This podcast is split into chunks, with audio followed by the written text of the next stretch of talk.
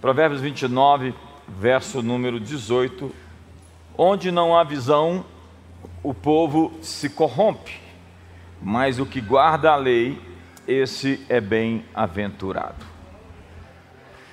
Então, esse é um texto clássico, e eu gosto muito dele. Onde não há visão, o povo se perde no caminho.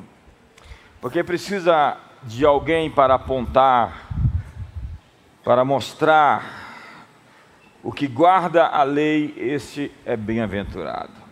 A visão é o poder que temos de perceber, discernir, reconhecer, olhar de modo a entender o que acontece.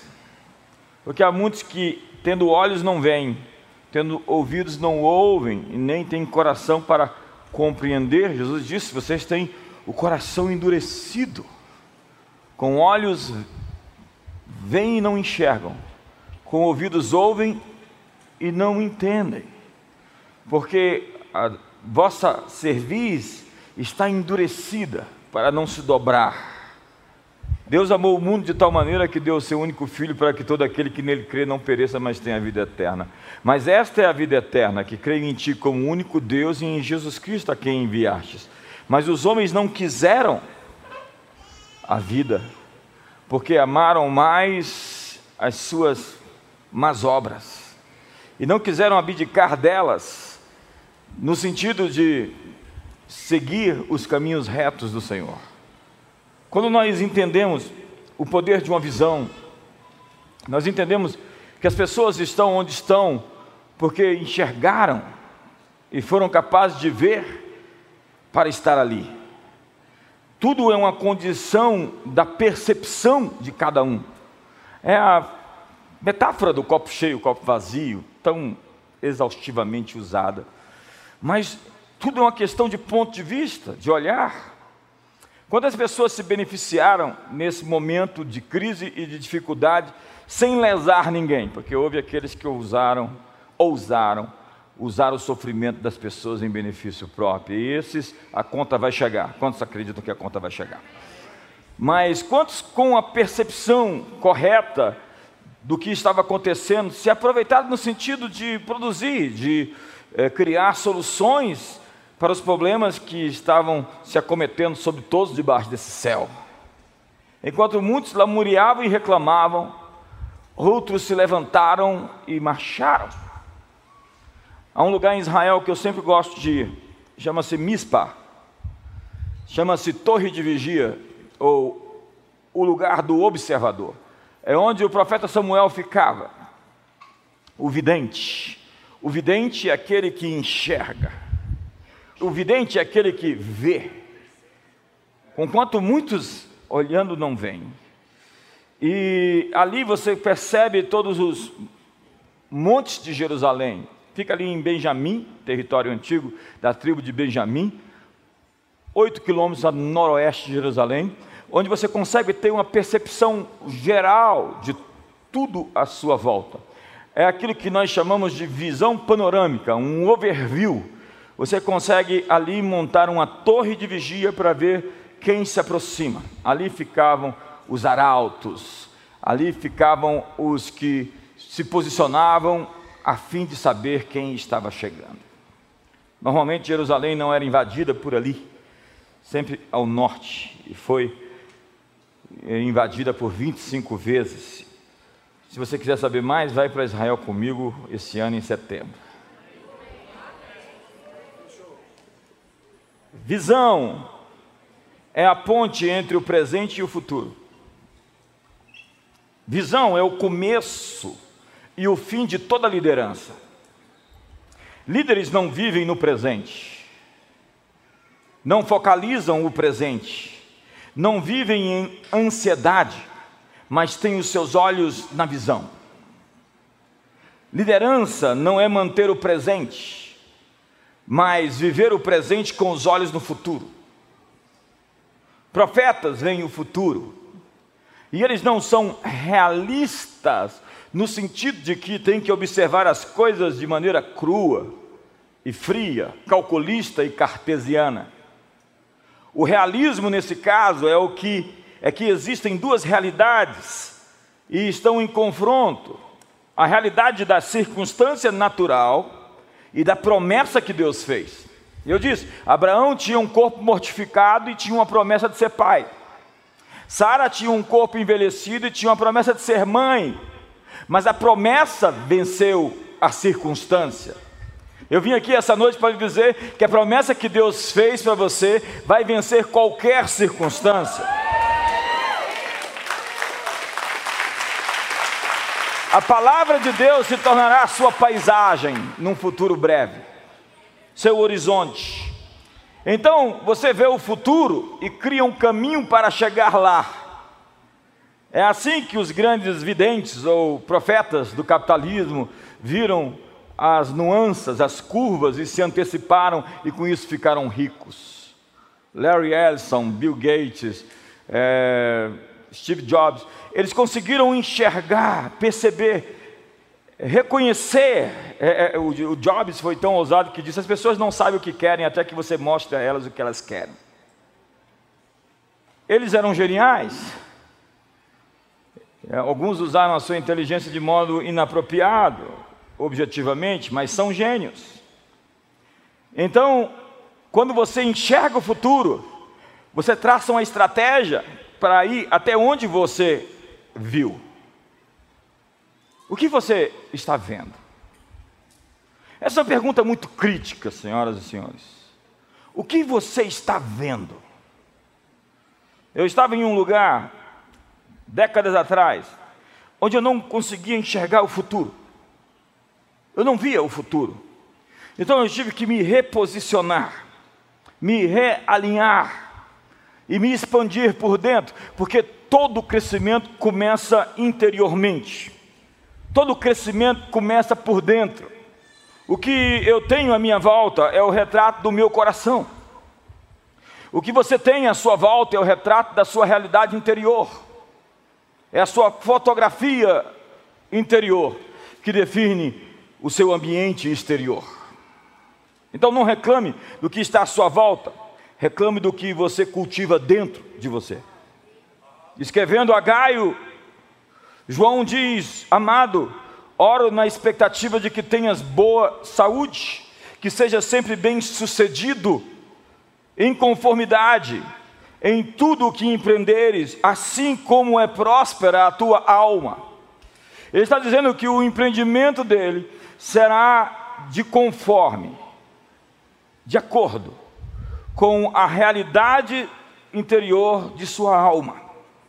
Onde não há visão, diz o texto, o povo é destruído, o povo é corrompido.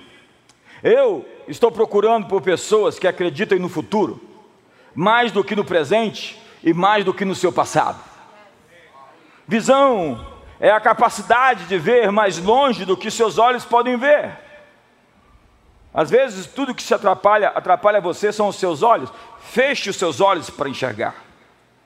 Um jovem me abordou sobre os problemas que ele teve dentro do ministério. Sou um pastor jovem, fui traído, sofri muito.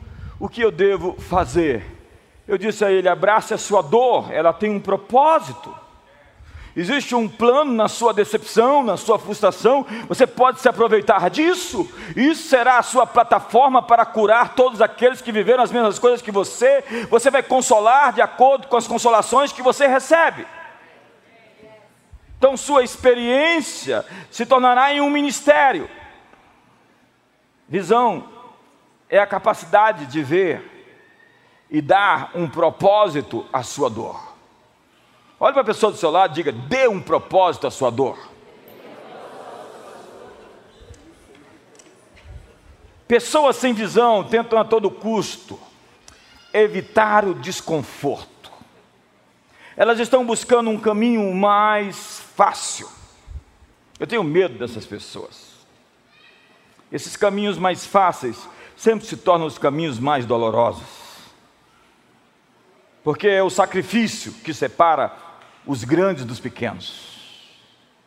Você vai à faculdade por cinco anos, você malha na esteira por uma hora, você jejuma por vários dias, Sua visão do futuro está dando significado ao seu desconforto físico atual. Você não está no presente, você está no futuro, semeando para aquilo que você quer se tornar.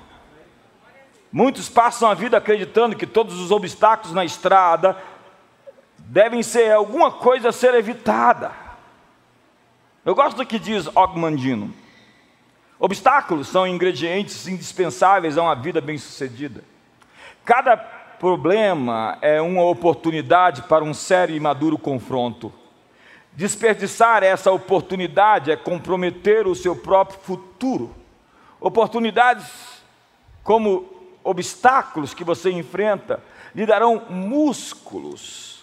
Obstáculos tornam-se o batismo de fogo que forjam o nosso caráter para que possamos alcançar e manter uma vida de grandeza. Não é somente alcançar, é manter. Não é chegar ao topo, é se manter no topo. Os grandes navegadores, dizia Epicuro, devem sua reputação aos temporais e às tempestades. Agradeça então agora pelos seus problemas. Isso é muito disruptivo, eu sei. Agradecer pelo aquilo que eu estou vivendo, pelo aquilo que eu vivi, você pode estar maluco.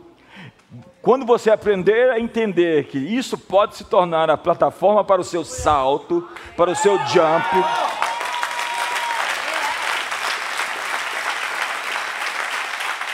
É, eu senti que essas salvas de palmas foram um pouco tímidas por parte de alguns.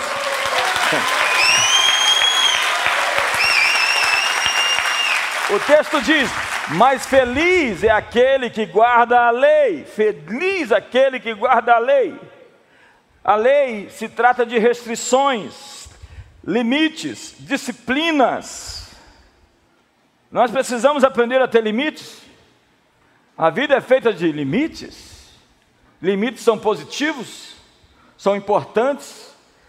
É por isso que pessoas que não tiveram uma educação, uma família funcional, por vezes, confunde as coisas com relação aos limites da sua existência. Nós precisamos assumir a responsabilidade, e responsabilidade é a resposta que você dá aos problemas que você tem. Nós precisamos de disciplinas que desenvolvemos na vida para nos dirigir através dos obstáculos, em vez de em torno deles. Visão é a lente que interpreta os acontecimentos da nossa vida. Nossa visão vem de nossos corações. Se o nosso coração se torna amargo, a lente do nosso coração é distorcida. Os sentimentos que nos controlam vão perverter as nossas ações, porque mudam o nosso olhar. Ao ter medo da falta, da pobreza, eu tento me agarrar a tudo que posso e me torno um miserável. Como dizia Jack Hayford, pobreza é o medo de não ter. E há aqueles que muito têm e vivem pobres para morrer ricos. Horrível coisa é isso. Nossa visão vem de nossos corações, e quando nós temos um viés negativo, isso vai ser transmitido através de nossas ações por um outro lado. Se você tem um telescópio ou um microscópio, você vai ter uma percepção diferente de tudo. Uma supervisão coloca a vida em contexto, encontrando o propósito. Encontre o propósito.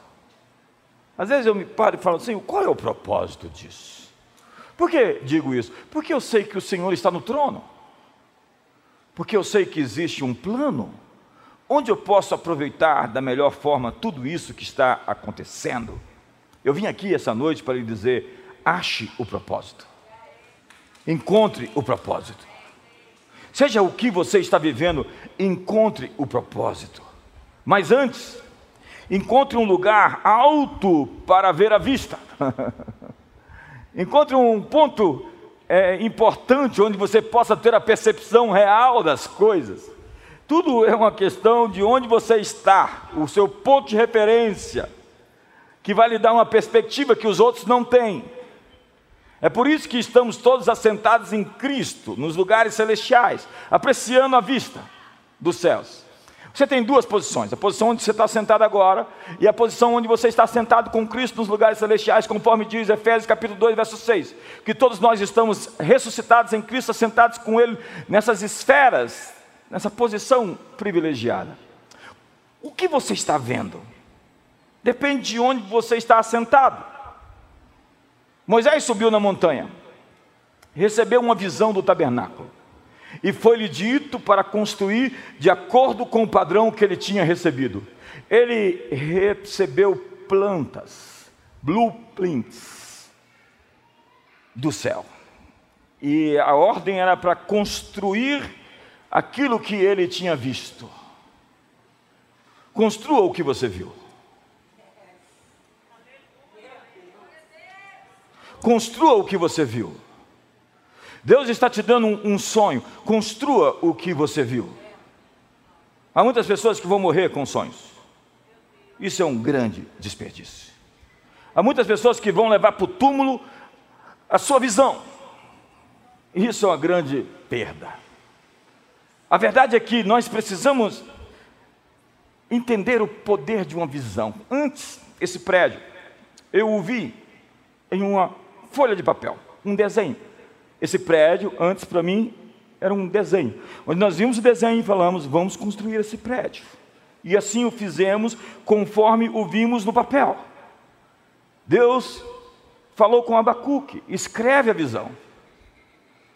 Ele disse: Colocar-me-ei na fortaleza, na torre de vigia. E Deus disse: Ok, você está no lugar certo para escrever a visão. Não escreva a visão no lugar errado. Não escreva visão no vale, escreva visão na torre de vigia. No lugar onde você tem uma observação correta dos fatos, do que está acontecendo. A visão tem em mente o retrato de onde se quer ir. O que você está vendo? Onde você deseja ir?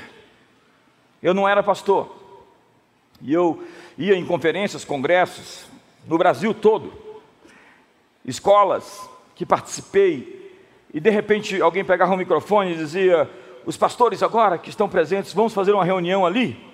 E eu me perguntava: por que eu não estou lá? A visão é a fé que você pode ter em figuras, em imagens. Jesus disse: use a sua imaginação. Onde Jesus disse isso, Onde você encontrou isso na Bíblia? Obviamente, esta é a paráfrase de ordene aos montes que eles se ergam e se lancem ao mar. Veja as situações se movendo, veja o impossível acontecendo, veja a ação de Deus no mundo, veja a água brotando da rocha, veja o mar vermelho se abrindo, veja você andando sobre as águas, veja qualquer coisa que você crê, tudo é possível ao que crê.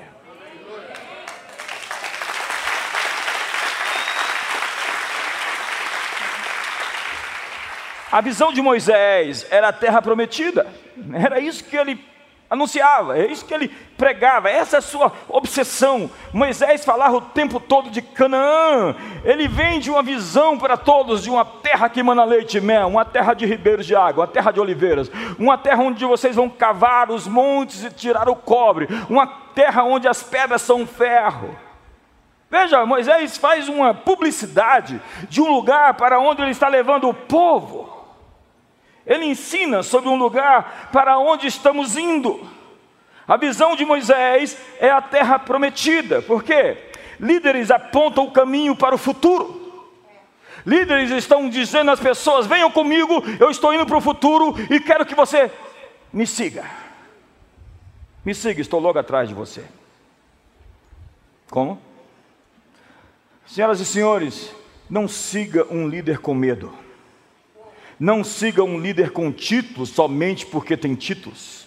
Não siga um líder que lhe ensina as bênçãos do deserto. Siga um líder com uma visão, alguém que está indo para o futuro e lhe chamando para ir junto. Portanto, Pare de enfatizar porque estamos no deserto. E não esqueça de para onde você está indo. Quando você esquece, você se distrai. Mas quando você sabe o objetivo da sua jornada, tudo o que aparece à sua volta se torna irrelevante diante da imagem que você tem à sua frente. Foi John Bunyan que escreveu O Peregrino. E no caminho da terra do pecado, da cidade do pecado, até a cidade celestial, havia muitas distrações. Você está vivendo uma distração agora. Existem coisas tentando tirar o sentido, o significado, a importância da família, da igreja, da integridade, da pureza. E tudo isso visa manchá-lo a fim de que você não chegue no lugar onde você tem que estar de maneira adequada. Porque, como alguém disse, a jornada é tão importante como o destino, porque na jornada você se transforma para alcançar o lugar onde você tem que estar. Eu conto isso no meu livro, Promessas Nossas de Cada Dia. Havia um artesão em, na Babilônia, o nome dele é Enedim. E ele comprou um livro por quatro dinares, que era uma fortuna para ele, onde se descrevia que havia um tesouro dentro do livro, que ele é um mapa para encontrar um tesouro. E ele deveria decifrar enigmas, idiomas, mapas, a fim de encontrar aquele tesouro. Então ele começou a estudar o livro, decifrar os enigmas, os mapas, os idiomas, aprender, e então ele foi promovido. Ele começou a se tornar uma pessoa bem-sucedida. De repente ele continuou estudando mapas, idiomas, enigmas, e foi convidado para ser o intérprete do rei, já que ele sabia os idiomas e o rei precisava de um intérprete. Então ali ele continuou interpretando o livro, mapas, idiomas, enigmas. Então ele se tornou o grão-vizir. No final do livro ele descobre que não havia tesouro nenhum no livro. O tesouro era aquilo que a pessoa se tornava quando decifrava enigmas, mapas, idiomas, teoremas, equações difíceis. A verdade é que o grande tesouro é você quando você cresce para se transformar em quem você tem que ser. Na jornada você se transforma. Pergunta: no que você está se transformando? A visão enxerga a recompensa. Davi matou Golias para que ele pudesse se casar com a filha do rei. É verdade. Ele chegou três vezes. O menino estava interessado no pacote oferecido para matar Golias. Todo mundo diz assim: ele foi lá com zelo, pegou a pedra, cinco pedras lisas do ribeiro, e disse: é, Quem é esse incircunciso, esse homem sem aliança, para afrontar os exércitos do Deus vivo? Leia o texto antes. Ele chega para um e diz: O que se dará para quem matar esse cara? Aí eles dizem: Nunca mais vai pagar imposto em Israel. Ele diz: Oh, glória! A taxa tributária aqui está que nem a do Brasil. E o que mais? Vai ser acumulado de bens e riquezas. Ele disse, aleluia. E ainda vai casar com a filha primogênita do rei. Ele disse, oba. Não satisfeito, ele foi ali para o canto e falou: O que se dará para quem matar esse gigante? Disseram a mesma coisa. Não satisfeito, voltou, leia o texto. Voltou e disse: E aí? Se a gente derrubar esse gigante, a gente vai receber o quê? Disseram tudo mais. Ele tinha em vista uma recompensa para derrubar Golias. Os israelitas deixaram o Egito por causa de uma promessa de uma terra prometida. Jesus conseguiu sua maior vitória por causa da recompensa, como diz o autor a Hebreus, para o gozo que ele suportou a cruz, para a alegria que lhe foi proposta. Recompensa tem se tornado uma palavra suja em muitos círculos eclesiásticos. Alguns consideram não espiritual até mesmo pensar em receber recompensa por seus esforços. Jesus disse: o trabalhador é digno do seu salário. A lei diz: não ate a boca do boi enquanto debulha, enquanto o boi debulha, deixe-o comer. Em Apocalipse diz: Eis que venho sem demora e o meu galardão, a minha recompensa está comigo para retribuir a cada um segundo o que tem feito. As parábolas dos talentos, das minas e do semeador são todas sobre trabalhar por uma recompensa. Recompensa é a motivação da nossa fé.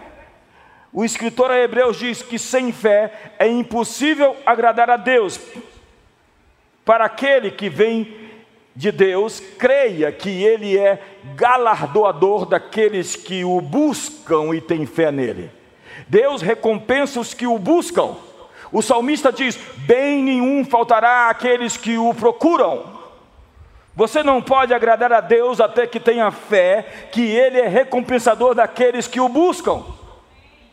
Perguntaram para mim, qual é o seu segredo? Esses dias eu abri uma caixinha de perguntas, fizeram um milhão de perguntas, respondi 25.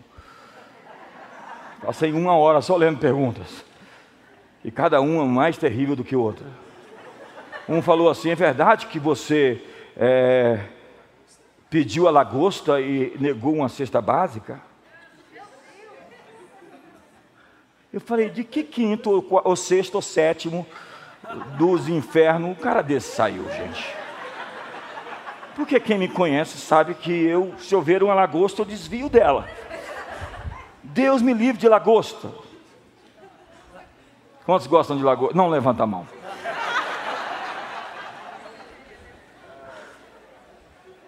É incrível isso. Sem falar que nós distribuímos aí, eu não sei mais nem quantas toneladas de cestas básicas nós distribuímos. 120 mais de 120 toneladas de cestas básicas. Eu não vou responder isso para ele, ele quer confusão. Mas o pessoal me pergunta: qual é o seu segredo? Eu disse: não é segredo nenhum. Está no Salmo 1, que diz assim: medita no livro dessa lei, dia e noite, e será como árvore plantada junto a ribeiros de água, que no devido tempo dá o seu fruto, cuja folha não seca nem murcha Está em Josué capítulo 1, verso 8. Não cesse de falar do livro dessa lei, antes medita nele dia e noite, e farás prosperar o teu caminho. Sabe qual é o grande ponto para alguém ser vencedor no Evangelho, na vida? É amar a Bíblia Sagrada, é seguir o Espírito Santo, é ter um relacionamento com Deus. Não existe segredo. E a promessa de Deus é quando Deus entra em seu futuro, Ele traz de volta a palavra necessária para você chegar lá. Lá onde você tem que estar. Pessoas que lutam com a ideia de recompensa, resistem elogios ou afirmações do seu valor próprio. Humildade não é você diminuir a sua força. Humildade é reconhecer seus limites e as suas fraquezas. Ah, você é muito bom nisso, muito obrigado mas eu sou falho ali. Não, você não precisa ficar se diminuindo para parecer humilde. Você é só um falso. Um falso humilde. E eu quero lhe dizer que a falsa humildade é puro orgulho. Há igrejas que não acreditam em recompensas e têm por arrogante quem as deseja. Elas não batem palma para honrar pessoas lugares onde celebrar o esforço das pessoas é um verdadeiro sacrilégio. Eles acreditam que reconhecer o sucesso de uma pessoa rouba de Deus a glória. Deus está muito encrencado com o sucesso das pessoas. Ele deve estar muito preocupado porque as pessoas estão grandes, crescendo e se tornando poderosas. Deus deve ser muito ranzinza em ficar pensando por que, que ele está tão grande assim. Não, não é Deus, é o Deus que inventaram na religião. O próprio Deus nos fez, nos criou e deu a cada um de nós dons, habilidades. Nós torcemos para os nossos filhos quando eles praticam esportes. E nós nunca pensamos, eles estão roubando a minha glória. Ontem eu estava jogando dominó lá em casa com. Quem era que estava aqui? O Sandro, pastor Sandro. E a Caris deu um gato nele de sete pernas. Ai meu Deus. A Caris. Meu Deus do céu. Ah, vocês jogam dominó? É, a gente joga em família.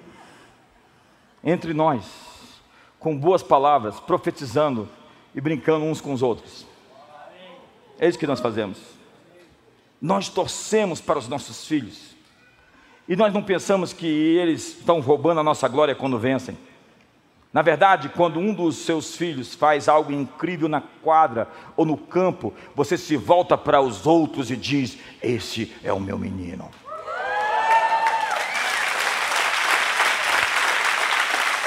Essa é a minha menina. Quando fazemos algo incrível sobre a terra, Deus está nas arquibancadas do céu, dizendo: Este é o meu garoto.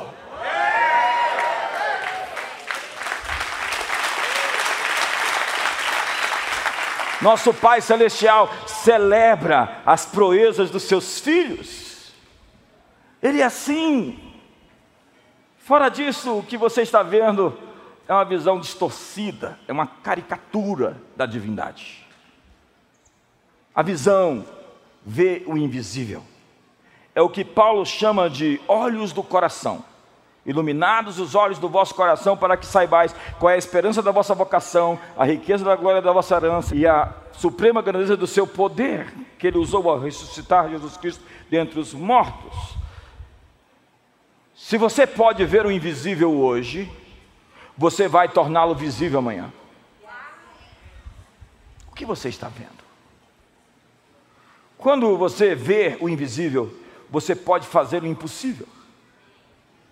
E aqueles que foram vistos dançando, disse Frederic Nietzsche, aqueles que foram vistos dançando foram tidos por loucos por aqueles que não podiam escutar a música. É, profetas são estranhos. A única forma aceitável de viver a vida cristã é mediante uma existência poderosa no mundo. Tem muito cristão reduzido, muito irmão limitado, engessado, encaixotado pelas suas crenças que não são cristãs, são na verdade pagãs. Jesus pegou emprestado dois peixes e cinco pães de um menino e alimentou uma multidão. A multidão não comeu arroz e feijão, porque o menino trouxe pães e peixes. Jesus não multiplicou o que o menino não tinha, mas o que ele tinha. Deus não se importa com o que você não tem, ele só se preocupa com o que você tem. Deus é famoso por realizar coisas extraordinárias por meio de pessoas comuns. Mas cuidado. Paulo ficou cego três dias para nos ensinar que estudo bíblico sem experiência bíblica é inútil. Tem gente que converte e fica pior do que era. Lê a Bíblia e se torna um assassino da graça, legalista, moralista vive para dar exortação, olha para os outros felizes e diz: vigia, irmão.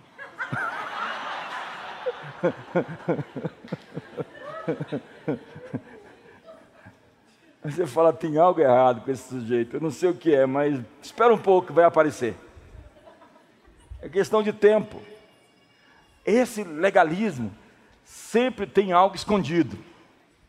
Quando você vê essas pessoas santas demais, elas estão escondendo sempre alguma coisa. Desconfie, está sobrando, é porque está faltando. Sobra ali, falta aqui. Aí você fala assim, cara, é que nem assim a barba, né? Sobra e falta. É a lei da compensação. Tem que compensar. Aí você viu o cara todo administrador, exortador, legalista. Aquele sujeito insuportável. Fala assim: Jesus de Nazaré. De que quarto ele saiu? Porque não pode ser o quinto, o quinto eu já falei. Brincadeira. Paulo caiu diante da luz que havia no caminho de Damasco, ele tinha escamas nos seus olhos. Há pessoas aqui com escamas da religião nos olhos. E ele ficou três dias em jejum. Três dias de jejum é bom para quebrar as escamas. Eu fiz isso muitas vezes. Eu acho que eu era um peixe, por isso que eu tinha que jejuar mais. De tantas escamas que eu tinha. As Escrituras devem nos levar a um encontro com Deus ou elas só vão servir para nos tornar mais religiosos.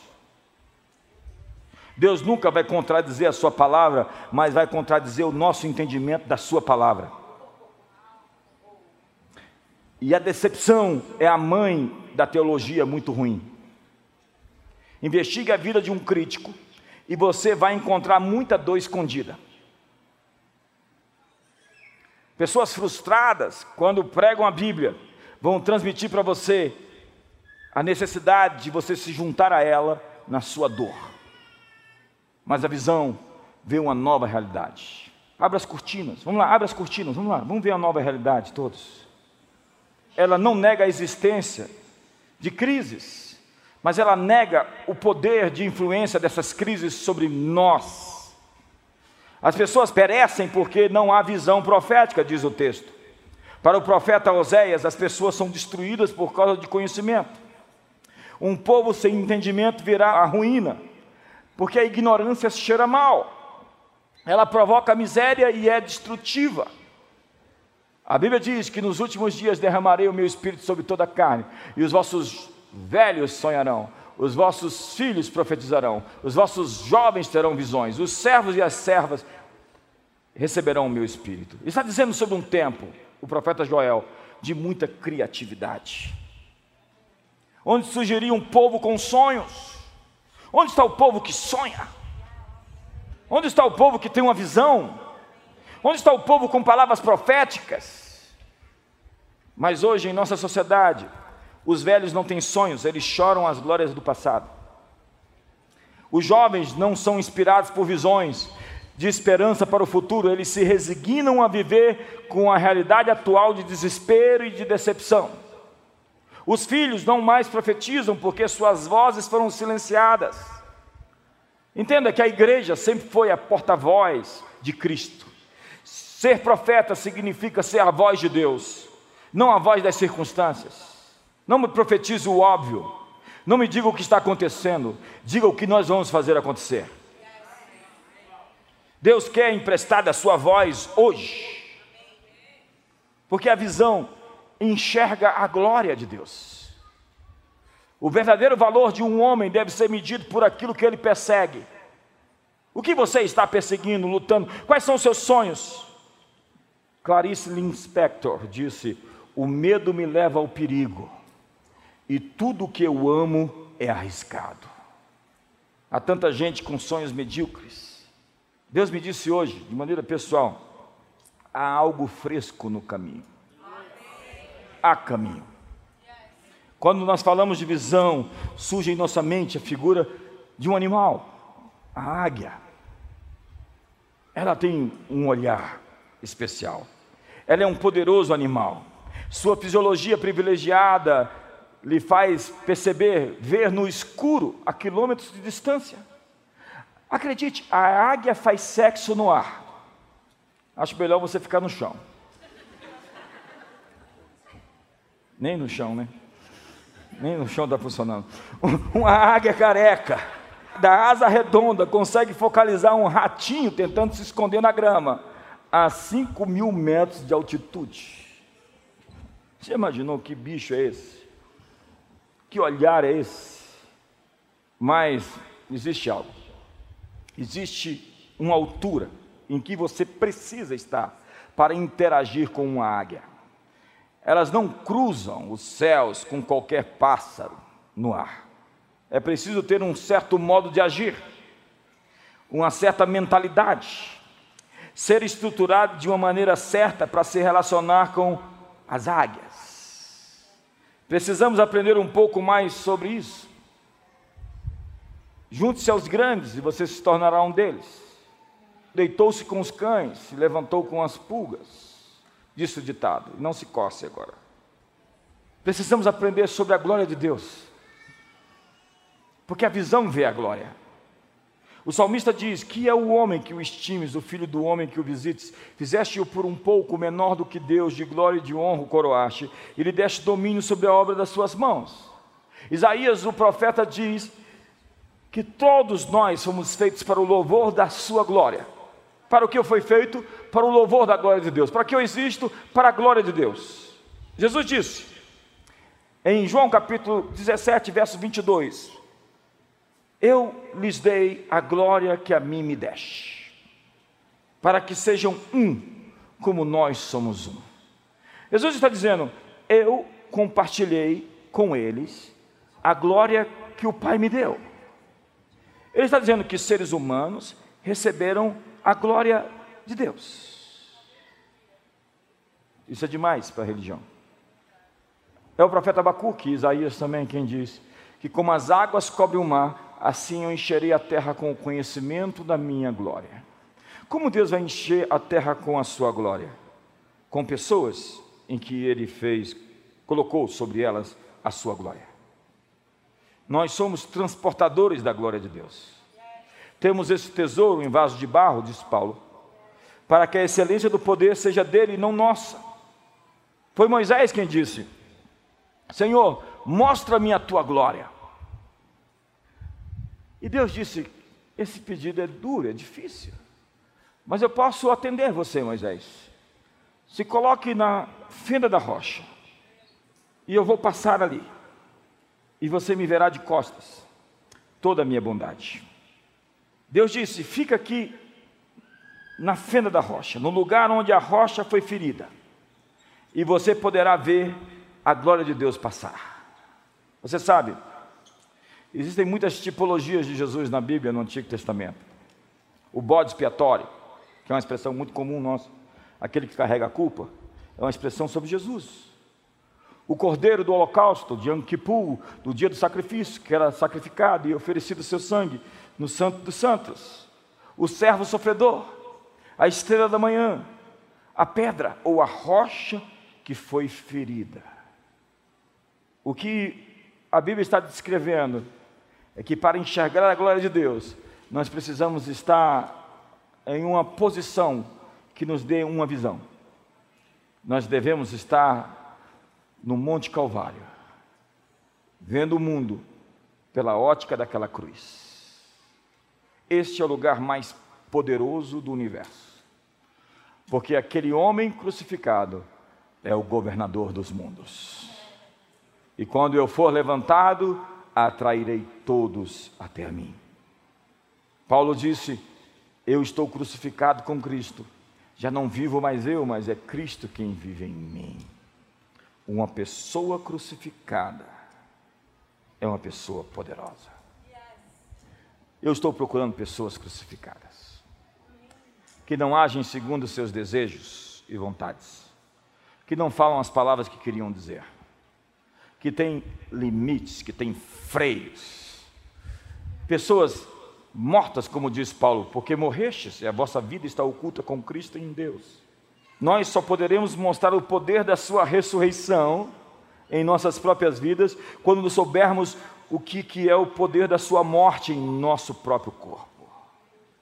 Como diz sobre o batismo, que no batismo, cada um de nós foi identificado com Cristo na sua morte e sepultamento, e ao se levantar das águas, em sua ressurreição e em sua vida. Um homem crucificado é alguém que pode ter tudo aos seus pés. Quando você está disposto a sacrificar tudo, você está pronto para ter tudo.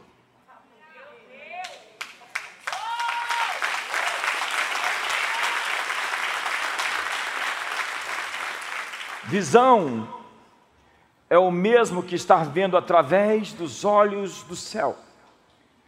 Eu vim aqui hoje para lhe fazer uma pergunta. O que você está vendo? Eu estou pronto para ver o mundo ser mudado radicalmente. E você? Eu estou pronto para ser a resposta as orações das pessoas. A propósito, você é solteiro, procure a moça no final e diga: Eu sou a resposta às suas orações. Faça isso logo, porque tem uma resposta às orações dela, tentando achá-la. Pergunta: se Deus lhe desse um jornal em branco para que você preenchesse as notícias do amanhã, quais seriam as notícias? Alguns falam assim: Fulano preso, Fulano preso, Fulano preso. eu, eu falei esses dias: a esquerda política não tem nada a ver com os valores cristãos, mas há muitos que se chamam de direita que estão beligerantes, que não tem nada a ver com o Evangelho também. Deus lhe deu um cheque em branco para criar um mundo melhor. Portanto, vai ali e assine o seu nome.